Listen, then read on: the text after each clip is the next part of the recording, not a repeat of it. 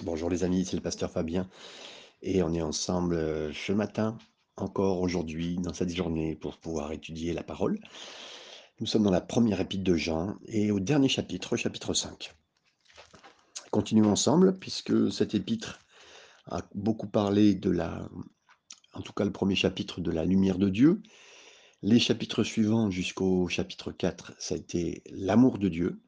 Et là maintenant, on arrive sur ce chapitre-là qui nous parle de la de la vie de Dieu. Verset, verset premier. Quiconque croit que Jésus est euh, le Christ est né de Dieu. Quiconque aime celui qui l'a engendré aime aussi celui qui est né de lui. À celui qui aime le Père, il aime le Fils. Vous savez, quand vous aimez vraiment quelqu'un, une famille, euh, quelqu'un proche ou ça, parce que c'est ses enfants. Euh, j'ai souvenir, hein, des fois, euh, quand j'étais en colonie de vacances, c'est que je revoyais des familles que j'aimais bien. Puis je voyais leurs enfants qui arrivaient, waouh, j'étais encore plus content et j'avais une pensée particulière pour ces enfants, non pas qu'il y avait quelque chose de plus, mais automatiquement parce que c'était sa lignée, c'était sa famille, il y avait de l'amour pour ces personnes. Et ça, c'est dans le cœur de chacun. Et c'est pour ça que ici, Jean dit bien cette, euh, entre guillemets, cette formule. Bah, celui qui croit que Jésus est le Christ et qu'il est né de Dieu, alors quiconque aime celui qui l'a engendré, aime aussi, euh, celui qui est né de lui. Donc, euh, nous croyons, bien sûr, que, que, Dieu est le Père et puis que Jésus est le Fils. Et donc, on aime le Père, on aime le Fils. Ça paraît tellement simple, mais c'est vrai. Et par contre, celui qui est anti-Christ, c'est-à-dire vraiment là, on ne parle pas de la personne qui arrivera, qui est peut-être déjà sur l'échiquier actuel et qui va, qui va avoir un, plan et un point particulier, même jusqu'à pour la fin des temps. Mais on veut vraiment croire qu'effectivement, celui qui est contre le Christ d'une façon générale propose un, Dieu sans, fils, une religion monothéiste, et entre guillemets, il y a, pour l'instant, il y a trois religions monothéistes, hein, les, trois plus grandes, c'est la, la, chrétienté, le judaïsme et l'islam. Et donc, ils pourraient peut-être se rassembler sans le Christ. Ça veut dire en ne proposant pas le Christ. Et, c'est possible qu'il y ait un arrangement hein, avec une certaine partie de la chrétienté, une certaine partie de, en tout cas la, grande majorité de l'islam, parce qu'eux ne veulent pas du tout de Jésus, de Christ. Et puis, bien sûr, Israël, puisqu'eux, ne veulent pas de Jésus. Donc, voilà. Mais enfin, en tout cas, le point ici, c'est de dire que celui qui a le Fils, celui qui a le Père, euh, ben, le Père, comme, comme on aime le Père, on aime le Fils, c'est de la même chose. Verset 2. Nous connaissons que nous aimons les enfants de Dieu, lorsque nous aimons Dieu et que nous pratiquons ses commandements.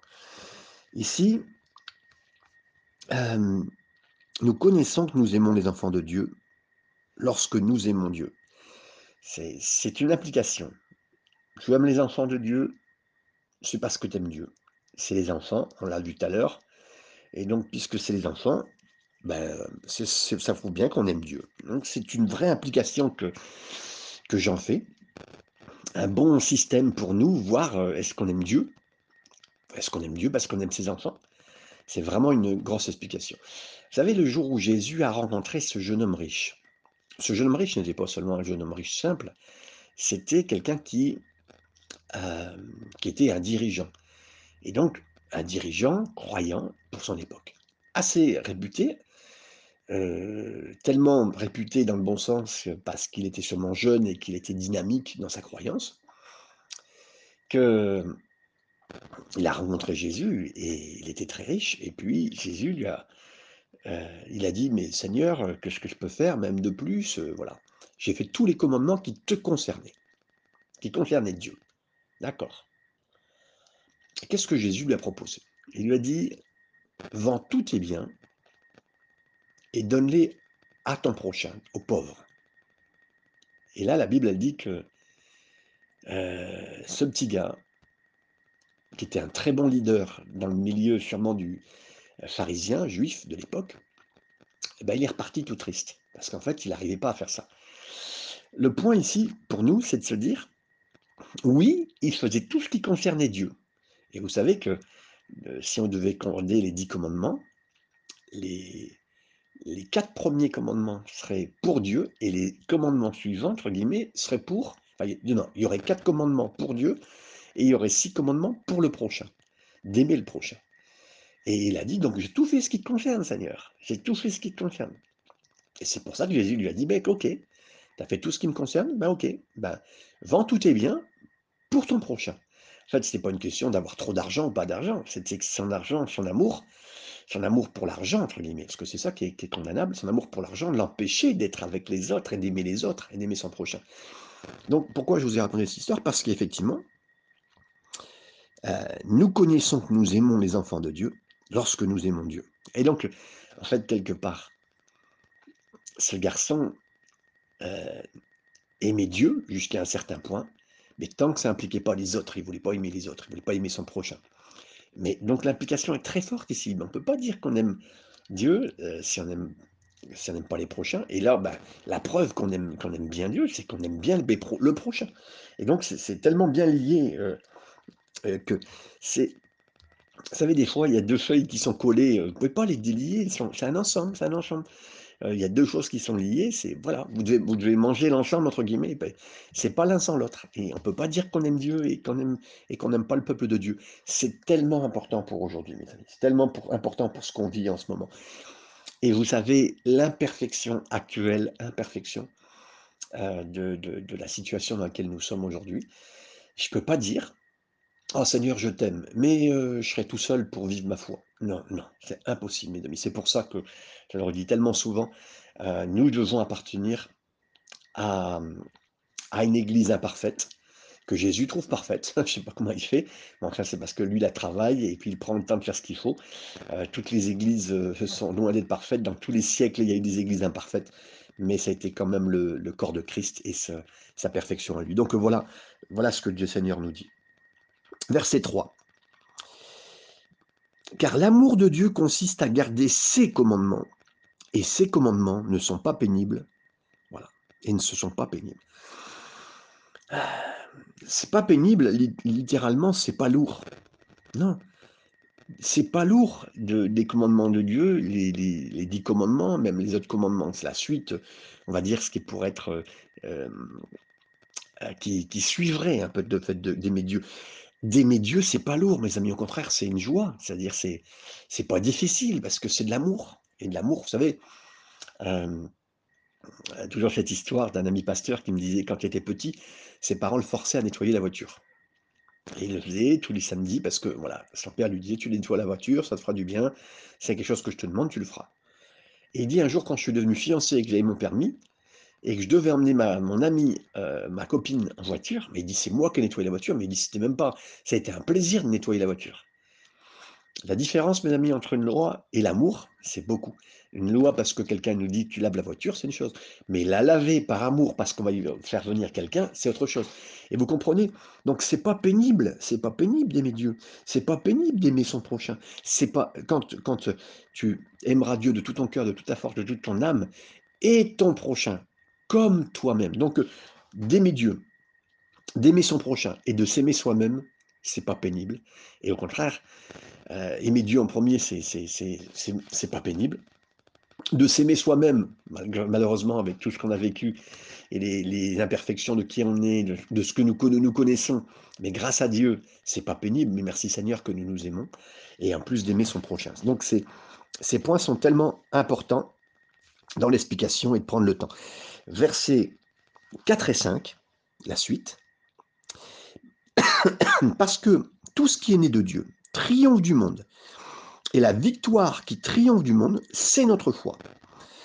Qui est celui qui a triomphé du monde, sinon, celui qui croit que Jésus est le Fils de Dieu Mes amis, j'ai une question pour vous. À votre avis, comment surmonter toutes les tentations de la terre, toutes les séductions, tout ce qui nous attire dans ce monde C'est quoi hein? Tout ce qui nous attire, comment? Quelle est la réponse? La réponse, c'est pas un programme.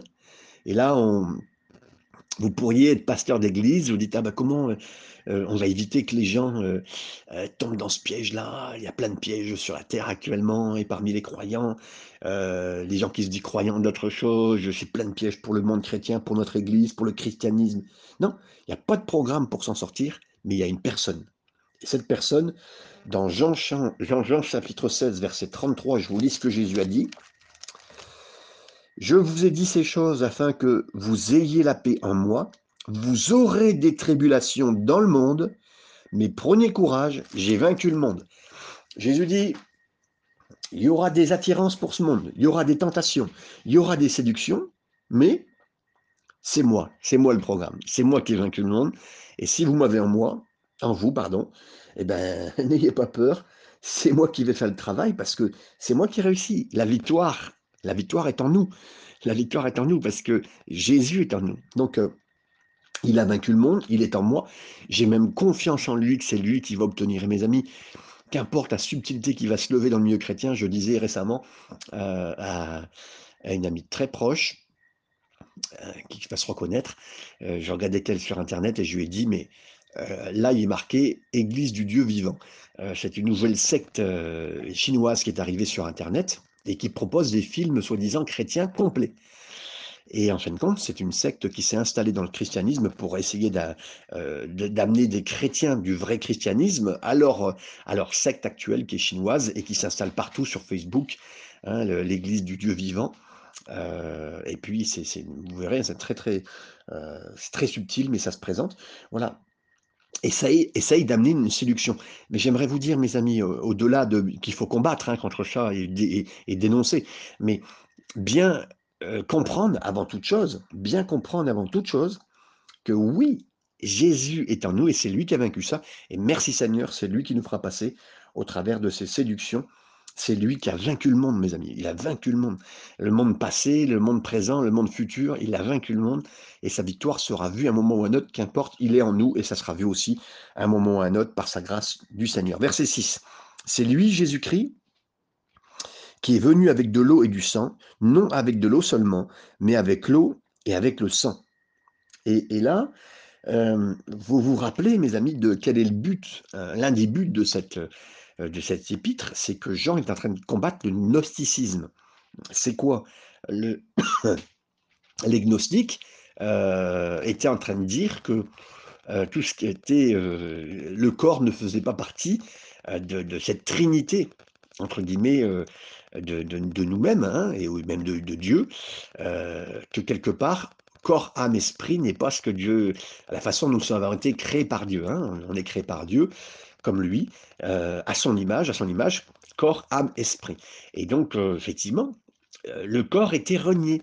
Et c'est pour ça que l'importance que Jésus soit venu dans son corps, dans un corps, pour nous, est importante, hein, pour nous se relier à nous et nous sauver.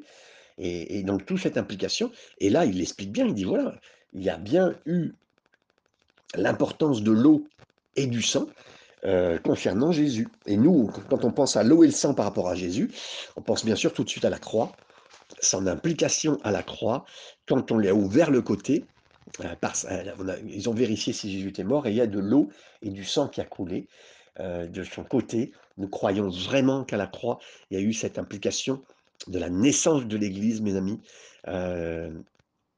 tout est né là, à la croix pour nous, la, naissance du Christ, de, l'Église, la pensée du Christ pour, pour amener le salut, pour être une, position.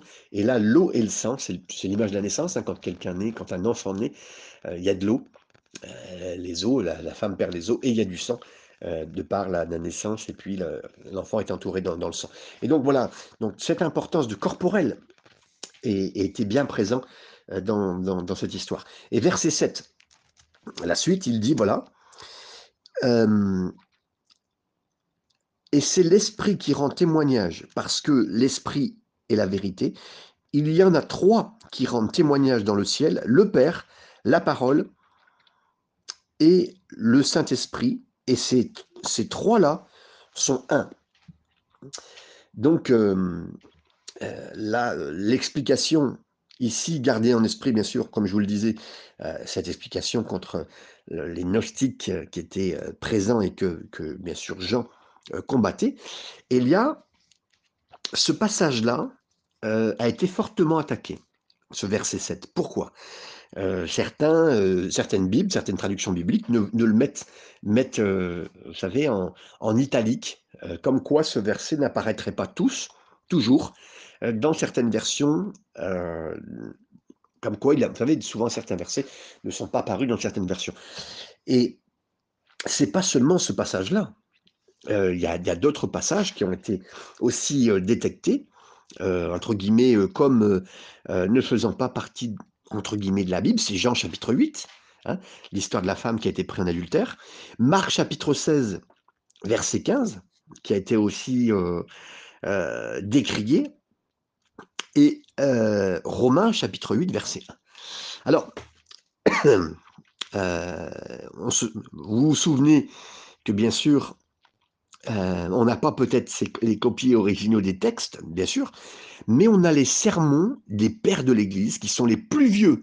Comprenez, hein, ça a été les pères de l'Église, on va dire entre l'année 100 après Jésus-Christ jusqu'à 300, c'est les pères de l'Église. eux donnent quitus, c'est-à-dire donnent ils, acquièrent, ils sont d'accord. en fait, ils ne savaient même pas. Ils ont utilisé ces textes alors, je répète, 1 Jean 5, 7, ce que nous venons de voir, Jean chapitre 8, Marc 16, 15 et Romains 8, 1, comme des textes qui prêchaient. Donc c'est des textes qui étaient présents pour eux dans les textes fondateurs, entre 100 à 300.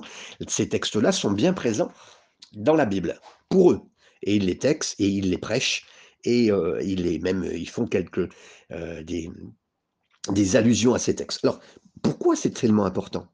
Parce que ce verset-là, qui parle, regardez bien ce qu'il dit, car il y a trois qui rendent témoignage dans le ciel, le Père et la parole, et le Saint-Esprit, ces trois-là. Donc, qu'est-ce qui est important dedans? Là, on parle de la Trinité. On parle du, euh, entre guillemets, excusez-moi, du mixte entre le Père, le Fils et le Saint-Esprit. On parle des choses essentielles. Dans Jean 8, c'est pareil. Euh, on, parlera de, Jésus avec cette femme adultère, mais avec aussi l'implication de, Jésus en tant que fils de Dieu. Euh, Marc 16, les signes et les miracles. Euh, Romains, Romain 8, pareil, avec beaucoup de points.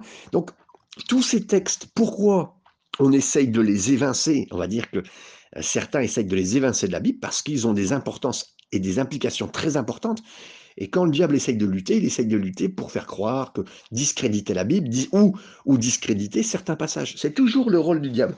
Son rôle d'essayer de... C'est des textes qui sont pivots et qui sont amenés à controverse. Mais je sais une chose, plus que c'est pour moi des, pas des coïncidences qu'ils soient attaqués de cette telle façon. Donc c'est pour ça que je vous mentionne un petit peu euh, ces choses. Verset 8. Donc, il y en a aussi trois qui rendent témoignage sur la terre, l'esprit, l'eau et le sang, et les trois sont d'accord. Alors, s'il parle de l'implication spirituelle, on va dire céleste, l'implication euh, céleste, euh, ça a été dit ici, euh, c'est le, Père, le Fils, le Saint-Esprit, ensemble, qui, eux, sont cette implication céleste. Sur Terre, voici ce qui est dit maintenant, c'est que le Père, la parole et l'Esprit, ça apporte témoignage dans les cieux, ça c'est une chose, mais l'Esprit, l'eau et le Saint apportent témoignage sur terre. Comment? Alors premièrement, l'Esprit apporte témoignage que Jésus est en nous. Hein. Paul le dit de cette façon, il le dit que son Esprit nous apporte témoignage à notre Esprit que nous sommes enfants de Dieu. Ça c'est Romains 8, 16. Et pas de problème, c'est pour ça qu'il y a des gens qui, qui nous disent, ah, qui pointent des choses vers moi euh, euh, en disant ah, bah, il y a des choses en toi, ceci, cela, ou euh, qui, vous accuse, faussement de, de péché. Hein. Mais mes amis, je sais en moi que je suis enfant de Dieu parce que son esprit m'apporte témoignage à mon esprit. C'est donc, donc l'esprit, on va dire, sur cette terre, tellement, tellement important que je sente son témoignage, que, que je sente, on n'a pas besoin de sentir, mais je veux dire, voilà, que je vis son témoignage, sur moi et, son implication dans mon cœur. Et ce que ça veut dire Je sais que Dieu m'aime, je sais qu'il m'aime, je sais que mon péché est pardonné, je sais qu'il s'en est occupé, et que voilà, que toutes choses sont dans ce sens-là. Donc, cet esprit rend témoignage que Jésus est à moi. Ça, c'est le premier point sur cette terre. Deuxième point, que l'eau, elle rend aussi témoignage que Jésus est en nous. Mes amis, le moment du baptême est un moment très important. Le jour où nous nous ont baptisés est un moment important. C'était une journée précise, spécifique. On se rappelle de comment ça s'est passé, on se rappelle qu'on a tremblé, on se rappelle qu'on a, on est arrivé, on s'est mis dans l'eau, c'était waouh. On a rendu témoignage les pieds dans l'eau, comme disait un ami. Euh, c'est la première fois que je, parle de Jésus, les pieds dans l'eau. oui, si c'est clair. Et euh, après ça, on était euh, avec ce vêtement blanc, vous vous rappelez, hein, que ça soit une. Je sais pas comment vous étiez habillés. Des fois, j'ai vu des gens, même pas la même couleur, mais qu'importe. On les a plongés dans l'eau, on vous a plongé dans l'eau. Vous êtes ressorti, il y a eu comme quelque chose qui s'est passé, même des fois, euh, physiquement, on l'a senti. Il y a des gens qui ont été guéris, même dans ce moment-là. On est sorti de l'eau, on s'est senti même plus léger. C'était spécifique, c'était fort. Euh, c'était une confirmation qu'on était enterré. Euh, c'est un signe, hein, bien sûr, pas la réalité. La réalité physique, mais la réalité spirituelle, que notre vie ancienne était enterrée, mais là qu'on ressuscitait en sortant de l'eau, comme Jésus l'a été, c'est le même esprit, il nous ressuscite, alléluia. Et cette journée-là était importante. Donc, l'eau, esprit de ce moment-là, l'eau, à ce moment-là, ce moment où nous étions baptisés nous amène aussi un témoignage. On se rappellera. Et Dieu a voulu que ce soit un jour spécifique, vous comprenez Dieu veut que cette expérience spécifique nous serve de témoin. Là, vous dites, ah, mais je me rappelle le jour de mon baptême. Oui, c'est fait pour, c'est fait pour. Vous savez, le Seigneur nous aide aussi à des moments difficiles que on se rappelle de ces choses-là pour dire, oui, j'ai été baptisé un jour, oui, ça, compte. Oui, je me rappelle, moi aujourd'hui, c'est donc c'était en, si mes souvenirs sont bons, c'était en avril 80.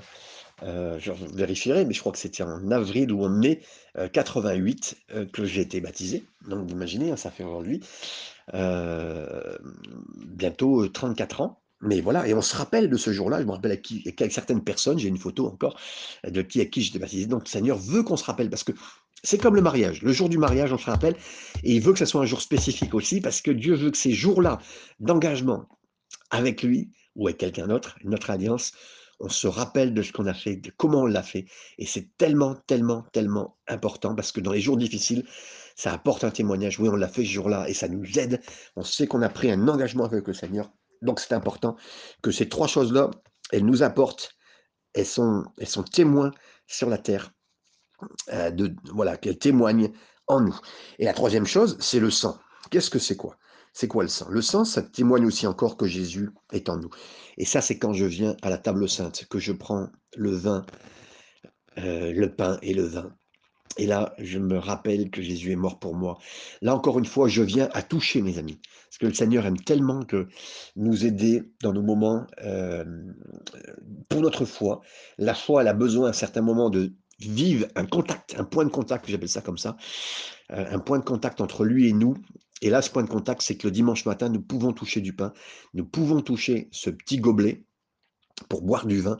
Et là, on touche quelque part, concrètement, avec quelque chose, avec un, élément très simple, qui est, le pain et qui est le vin. Et ça peut se faire partout dans le monde, c'est très très simple, tout le monde pourrait vivre ça, mais qui nous permet d'être de nouveau quelque part en contact avec Jésus en disant Seigneur, oui, je prends ton corps je prends, je prends ton sang, c'est une image, mais voilà, je le prends, Seigneur, mais je crois que tu m'as donné ton corps à la croix, que je puisse maintenant avoir une nouvelle vie, une nouvelle force, mais aussi ton sang qui me pardonne, qui me lave entièrement, et tu me relaves encore aujourd'hui, tu me laves régulièrement, Seigneur. J'ai été sauvé une fois, mais j'ai besoin d'être lavé régulièrement, mes pieds, parce que j'ai marché sur le chemin. Voilà, tout ça nous rend témoignage puissamment, et c'est ça le verset 8, les trois qui rendent témoignage sur la terre, l'esprit, l'eau et le sang, et les trois sont, sont d'accord, mes amis.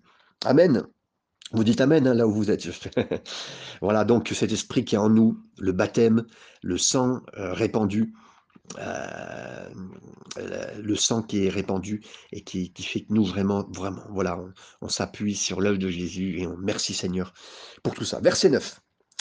Si nous recevons le témoignage des hommes, le témoignage de Dieu est plus grand, car le témoignage de Dieu euh, consiste en ce qu'il a rendu témoignage à son Fils. J'aime beaucoup lire, mes amis. J'aime beaucoup lire parce que euh, Euh, Dieu a dit, euh, premièrement, dans Matthieu 3, verset 17, Celui-ci est mon fils en qui j'ai mis toute mon affection. Ça, c'est ce que Dieu a dit. Et pourquoi je vous dis ça? Parce que j'aime beaucoup lire et j'ai confiance. J'aime bien lire Wikipédia, j'aime bien lire des choses sur Internet, j'aime bien lire des articles sur des journaux intéressants. Quand je vois un article, je regarde, est-ce que c'est intéressant? J'aime bien lire certains livres euh, sur des choses intéressantes que j'aime, euh, la science, la, physique sur certains points, euh, des, comportements, que, ce qu'on en parle sur Internet. Voilà. Et j'ai confiance dans ce qu'elle dit là. J'ai confiance dans ce que certains commentateurs, euh, scientifiques, euh, spécialistes disent. J'aime bien lire aussi des, articles sur l'économie, où est-ce qu'on va, comment on y va, vous comprenez? Voilà, je lis. Et j'ai confiance dans ces hommes. Et il est dit, mais si vous avez confiance dans les hommes, à combien de fois plus tu auras confiance en Dieu? Oui, mes amis, j'ai confiance en Dieu quand il m'a dit, celui-ci c'est mon fils en qui j'ai mis toute mon affection. Vous comprenez ce qui est dit là? Alors, comment moi je puis ne pas croire? Comment ne, ne pas croire? À ce que Dieu me dit et quand il déclare par rapport à son Fils. C'est le verset 9 qui nous dit. Verset 10 et 11. Celui qui croit au Fils de Dieu a ce témoignage en lui-même. Celui qui ne croit pas, Dieu le fait menteur, puisqu'il ne croit pas au témoignage que Dieu a rendu à son Fils. Et voici ce témoignage, c'est que Dieu nous a donné la vie éternelle et que cette vie est dans son Fils. Mes amis, et on est désolé, on est désolé pour l'islam, on, est euh, on est désolé pour Mohamed, on est désolé pour la société Watchtower, euh, des témoins de Jéhovah, on est désolé pour Salt Lake City, pour tous les mormons, mais le fait est, c'est que si tu as Jésus, tu as la vie. Et donc tu as la vie si tu as Jésus. C'est tout. Et donc, euh, mes amis, donc ça, c'est très... Vous savez, Jésus a dit, je suis le chemin, je suis la vérité, je suis la vie. C'est clair, c'est simple. C'est sectaire cette pensée. Elle est sectaire sa pensée, hein, parce qu'il n'y a pas d'autre chose. À tous les chemins mènent à Rome. Non, pas du tout, mes amis. Avec Dieu, tous les chemins ne mènent pas à Rome. Il n'y a qu'un seul chemin, c'est Jésus. Et c'est lui qui nous amènera. Donc, euh, ah, peut-être que dans l'islam, il y a des gens. Moi-même, vous savez, j'aime beaucoup, j'aime bien beaucoup parler avec les, gens de l'islam. Parce que euh, ils aiment la prière, avouons. Ils aiment le jeûne, d'une certaine façon, un jeûne particulier, mais c'est ce qui leur était proclamé. Euh, je vois des croyants en eux, mais pas des croyants, ils, croient en Dieu. Mais croire en Dieu, c'est bien, mais croire en Dieu par Jésus, c'est la seule solution. Donc ça élimine tout. Donc j'aime le côté croyant parce que je sais que je pourrais parler un petit peu de spiritualité, mais c'est tout. J'aime les témoins de Jéhovah pareil, mais c'est ils n'ont pas la vie. Et quand ils viennent me voir, euh, si j'en vois encore, euh, je leur parle et je leur dis, écoutez, ben moi j'ai parlé à Jésus ce matin. Ah bon? Parce qu'eux, ils parlent jamais. Eux, ils ont leur bouquin, ils ont leur, ce qu'on leur dit, la Watchtower, euh, la tour prend garde, la tour de garde, mais c'est tout. Mais, mais voilà, ils n'ont pas la vie. Mais la vie, elle est en Dieu. Et celui qui a la vie, il a Jésus. Et celui qui n'a pas de Jésus, il n'a pas la vie. Donc c'est tout. Et donc c'est condamnatoire pour eux, c'est triste, mais c'est ce que la Bible a dit, je le crois. Et c'est simple, et c'est vrai, et c'est sectaire.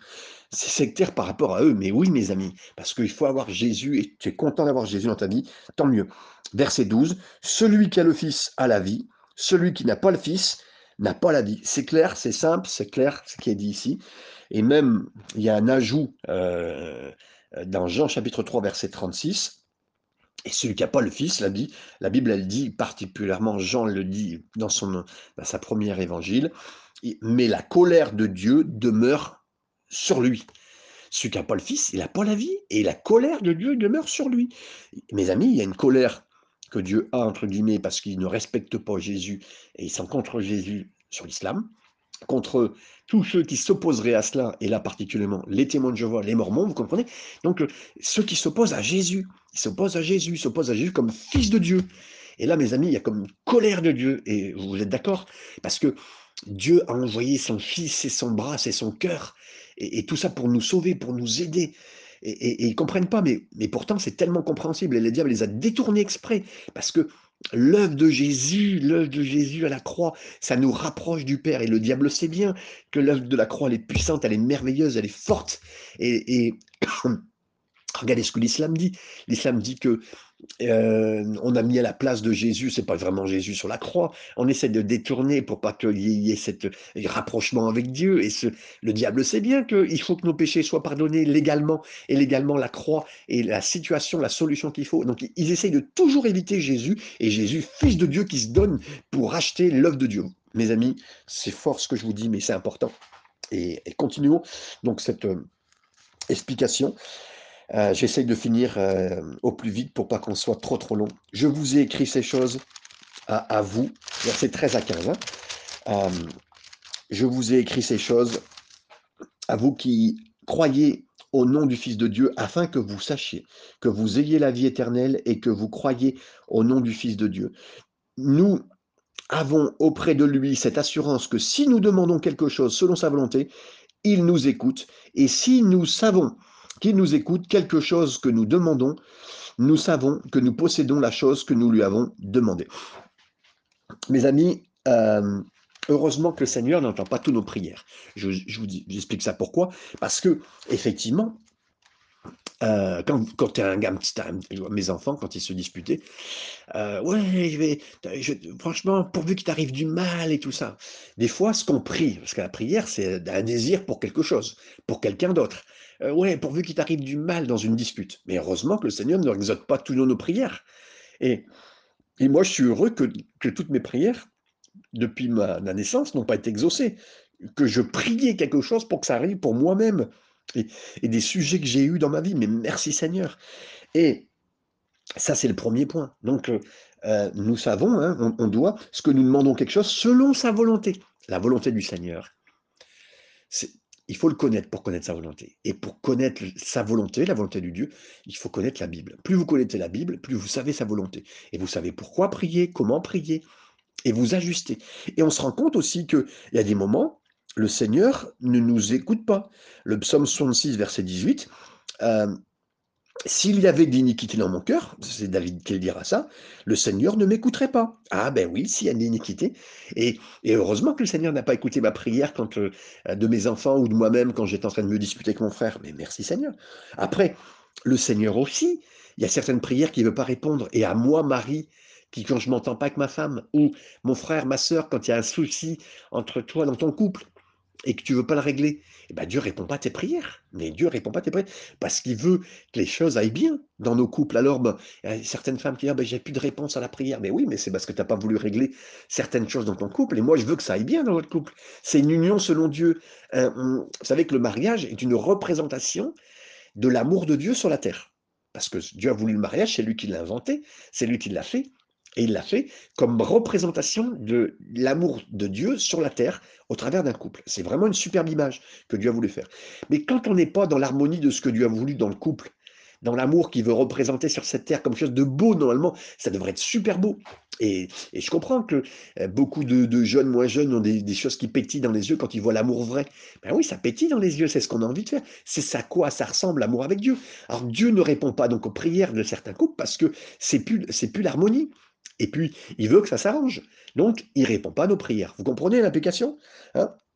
Et donc, là, il dit, ben, vous accordez, dans 1 Pierre, 3, 1 Pierre chapitre 3, verset 7, vous accordez, hein, et il dit euh, au mari particulièrement, honorez la femme parce que c'est un, un, vase plus fragile, hein, et puis en fait que vous obteniez la grâce. Donc, il veut l'unité, il veut de l'amour. Ici, aussi, le Seigneur, vous savez, à un moment, il dit, quand tu vas à l'autel, euh, pour ta prière, pour ton offrande. Mais si tu sais que quelqu'un a quelque chose contre toi, là aussi, le Saint-Esprit peut des fois ne pas euh, continuer, entre guillemets, sa bénédiction pour nous, quand on prie, quand on donne quelque chose, en, tapant sur notre épaule, en disant, tu sais, il y a quelqu'un qui va pas bien avec toi, euh, va le voir. Mais c'est tellement bon avec le Seigneur quand tout va bien, quand tout, fait, tout est bien fait, et que le Seigneur veut vraiment que les choses se fassent bien. Donc oui, il faut qu'on soit en harmonie avec la parole de Dieu, qu'on prie en harmonie avec son cœur, avec le cœur de Jésus, et donc il fera ce qu'il faut pour qu'on s'entende bien. Je, suis désolé, mais je veux vraiment aller jusqu'au bout parce qu'il reste que quelques versets, je sens les bâcler. Si quelqu'un voit son frère commettre un péché qui ne mène point à la mort, qu'il prie, et Dieu donnera la vie à ce frère, et il la donnera à ceux qui commettent un péché et qui ne mènent point à la mort. Il y a un péché qui mène à la mort. Vous connaissez bien, on sait très bien que si un frère pêche, là aussi, Et on sait très bien que, euh, voilà, il faut prier pour lui afin que le Seigneur le convainc. C'est la première chose, prie pour lui. Prie pour un frère, tu sais, ou une sœur qui va pas bien, prie pour lui afin que le Seigneur le, le convainc. Mais si c'est pas un péché qui mène à la mort, c'est quoi un péché qui mène à la mort? Un péché qui mène à la mort, c'est de, ça serait de dire des choses que le Seigneur a faites en nous, pour nous, faites par Dieu, et de dire que c'est pas de Dieu. Euh, c'est ce que les pharisiens faisaient. Ils disaient Ah, mais regardez, Jésus, il chasse les démons par les démons. Mais c'était en fait, c'était l'œuvre de Dieu. Et, ils ont en train de, le retourner complètement. si quelqu'un arrive là, c'est, il dit là, tu pries plus pour lui, tu le laisses aller. Puis, quelque part, c'est un péché qui peut mener à la mort. Ça, c'est sûr et certain. Donc, voilà, c'est dans ce point-là. Et ce n'est, et ce n'est pas pour ce péché-là que je dis de prier. Donc, ce verset 16 de ce, ça peut nous aider à bien comprendre. Mes amis, euh, je n'ai pas le temps de vous parler de Jeffrey Danner, mais vous irez les voir son histoire euh, dans, les, journaux. C'est une vieille histoire. C'est un homme qui a, euh, qui, a, qui a, été utilisé pour faire des films d'horreur, tellement cet homme était particulier. Mais cet homme-là s'est converti en prison alors qu'après, il, avait fait des choses très graves, il avait tué des gens, c'était très grave ce qu'il a fait, mais c'est vraiment converti. Je reviendrai sur son histoire parce qu'elle est très touchante, elle est très, elle est très puissante. Mais à la croix du calvaire, alors qu'il y a un pasteur qui est venu le voir en prison, il s'est vraiment converti. Euh, il a fait une vidéo euh, d'excuses euh, et de demandes de pardon très graves de ce qu'il avait fait. Hein, pour demander au pardon euh, aux parents, aux gens des familles qu'il avait attaqués, puis fait des choses graves, puisqu'il tuait les gens, il les congelait, il les mangeait. C'était très très grave, mais il s'est converti en prison, et au bout d'un an et demi, deux ans après sa conversion, euh, quelqu'un l'a tué en prison, mais il s'est vraiment converti. Et là, je me, me dis, mais merci Seigneur, que des gens se soient vraiment convertis grâce à toi, et qu'importe qu'ils ont fait, qu'importe, ils reviennent de loin, mais tu les as sauvés. Et c'est ça le, le point ici de ces versets. Verset 17, toute iniquité est un péché, il y a un tel péché qui ne mène pas à la mort. Nous savons que quiconque est né de Dieu ne pêche point, mais celui qui est né de Dieu se garde lui-même et le malin ne le touche pas. Là, l'image que j'ai pensée en, lisant ces versets, c'est, vous savez, vous achetez un vêtement neuf, et souvent il y a des attaches de, euh, comment dire, d'alarme sur ces vêtements pour pas qu'on les vole, parce qu'il y a beaucoup de vols quand même qui se font. Euh, et vous passez au portique, ça sonne. Donc c'est sûr, et ça doit être retiré. Mais souvent, il y a des choses que vous passez comme au portique, ça sonne pas. Mais par contre, quand vous revenez au magasin ou dans un autre magasin, ça sonne. Et là, euh, c'est pénible, c'est gênant. Excusez-moi, je viens d'acheter un vêtement. Bon, ça passe. C'est pareil, mes amis, grâce à Jésus, Jésus est en vous, ça sonne. Ça sonne quand tu arrives vers le péché, ça sonne. Ça sonne quand tu veux pratiquer cette chose, ça sonne. Le Seigneur te met dans ton esprit, dans ton cœur, ne fais plus ça. Et celui qui avait Jésus en lui, il se garde lui-même. Celui qui a Jésus en lui se garde lui-même. Mes amis, c'est lui qui nous garde. Et nous savons que nous sommes de Dieu et que le monde entier est sous la puissance du malin. Pourtant, verset 19, ouais. Mes amis, sachez une chose, c'est que ce monde entier, il gît sous la puissance du malin c'est pas c'est pas Dieu. Hein. Euh, Dieu est pas du tout d'accord et ce monde-là, il est en train de tourner mal parce qu'il a décidé d'être en Dieu. Le Seigneur laisse aller, laisse aller, même s'il au contrôle de tout le reste autour. Hein. il laisse faire, il laisse aller. Nous savons aussi que le Fils de Dieu est venu et qu'il a donné l'intelligence pour connaître le véritable. Et nous sommes dans le véritable et son Fils Jésus-Christ, c'est lui qui est le Dieu véritable et la vie éternelle. Petits enfants, gardez-vous des idoles. Amen. Et là, quand il parle des idoles, il parle du gnosticisme. Gardez-vous de ne pas croire que Jésus soit vraiment venu sur terre avec son corps. Il y a eu plusieurs preuves dans ce passage, dans ce, livre en entier, je ne répéterai pas. Mais quand il dit de garder des idoles, il parle bien du, du, gnosticisme et de vraiment croire que Jésus est venu avec son corps pour marquer et faire toutes les bonnes choses. J'ai été plus long, mes amis, je voulais vraiment finir ce chapitre avec vous. Soyez bénis, soyez gardés dans la vie avec Jésus. Amen.